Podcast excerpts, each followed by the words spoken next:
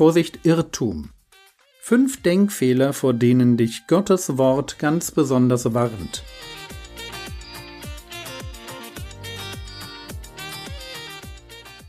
Theologie, die dich im Glauben wachsen lässt, Nachfolge praktisch, dein geistlicher Impuls für den Tag. Mein Name ist Jürgen Fischer und heute reden wir über den Ursprung alles Guten. Ich hoffe, ich habe dich mit dem Thema gestern nicht verschreckt. Die Dynamik geistlichen Lebens gehört für mich zu den schönsten Themen, wenn ich darüber reden darf, wie unglaublich befreiend und erfüllend es ist, Jesus als dem guten Hirten folgen zu dürfen. Aber ich empfinde dieselbe Dynamik auch unglaublich belastend, wenn ich mir die Kehrseite anschauen muss, wenn ich darüber nachdenke, wohin es Menschen bringt, wenn sie den Weg der Nachfolge verlassen. Die Dynamik des Scheiterns ist für mich keine theoretische, sondern sie ist mit Gesichtern, mit Namen, mit konkreten Schicksalen verbunden. Also wenn mich interessiert, wie es sein kann, dass Menschen, die einmal für das Evangelium gebrannt haben, heute so weit weg von Gott sind, wie ein Heide es eben nur sein kann, teilweise tief verstrickt in Lügen und Perversionen, dann habe ich Menschen vor Augen, die mir immer noch viel bedeuten für die ich Gott teilweise seit Jahrzehnten um Gnade und Buße anflehe.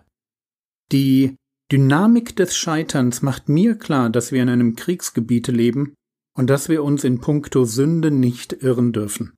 Aber wie gesagt, zur Dynamik des geistlichen Lebens gehört auch all das Gute, mit dem Gott uns beschenken möchte.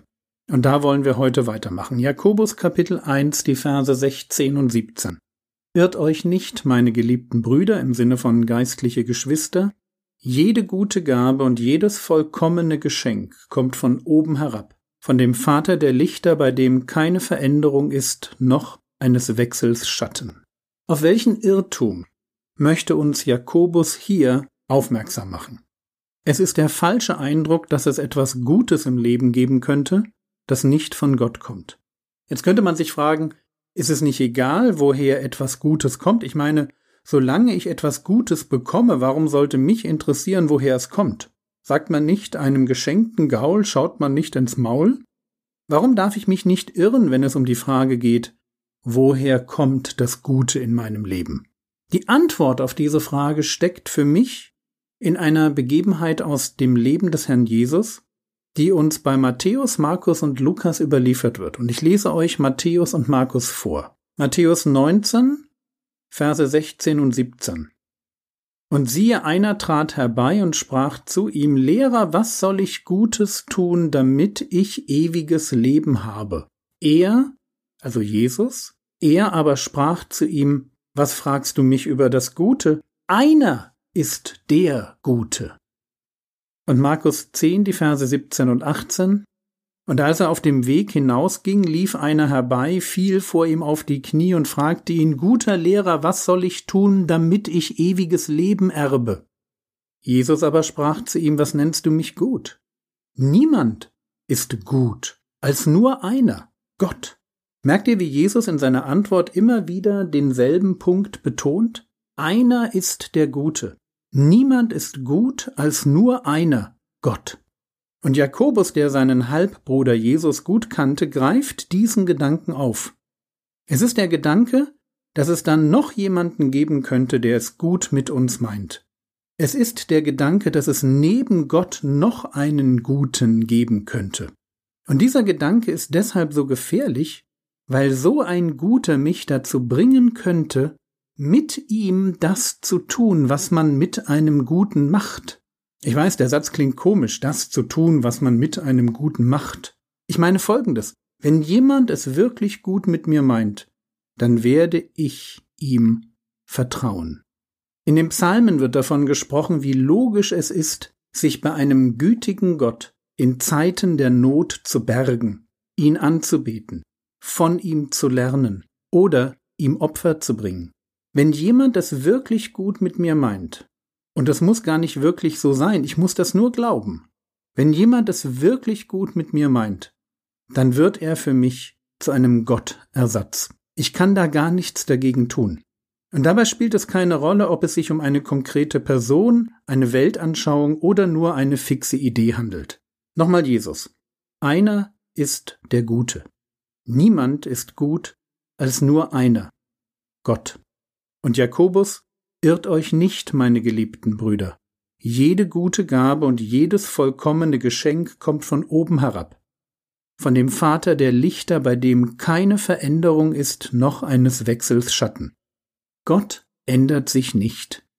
Er ist und bleibt für alle Ewigkeit der Vater der Lichter. Bei ihm gibt es kein bisschen Finsternis. Er ist ganz und gar gut. Seine Güte hat kein Ende. Und wenn es eine gute Gabe in meinem Leben gibt, ein ein vollkommenes Geschenk, also etwas, was ich wirklich brauche, was perfekt zu meiner Berufung passt, dann kommt das von ihm, von oben. Das ist die Wahrheit, die es nicht zu vergessen gilt. Aber von Anfang an kommt einer zu den Menschen, der das Gegenteil behauptet. Kurzer Blick ins Paradies. Gott gibt dem Menschen ein einziges Gebot. Da heißt es vom Baum der Erkenntnis des Guten und Bösen, davon darfst du nicht essen. Denn an dem Tag, da du davon isst, musst du sterben. Und was sagt die Schlange? Keineswegs werdet ihr sterben, sondern Gott weiß, dass an dem Tag, da ihr davon esst, eure Augen aufgetan werden und ihr sein werdet wie Gott erkennend Gutes und Böses.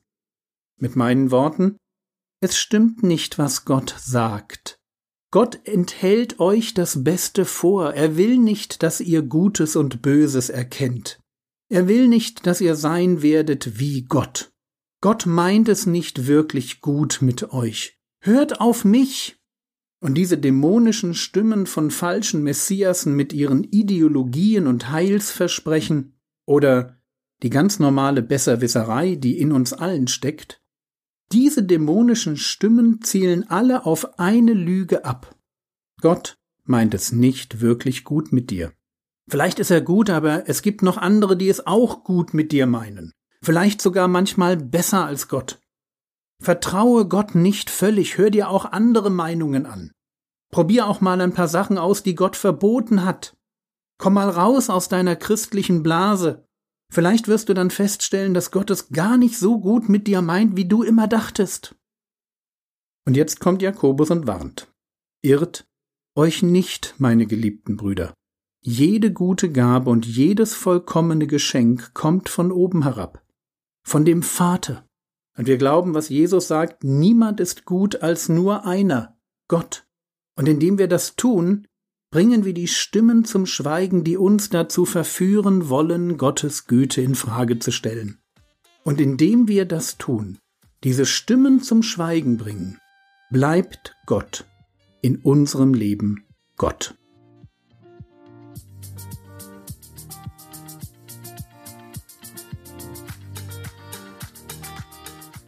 Was könntest du jetzt tun?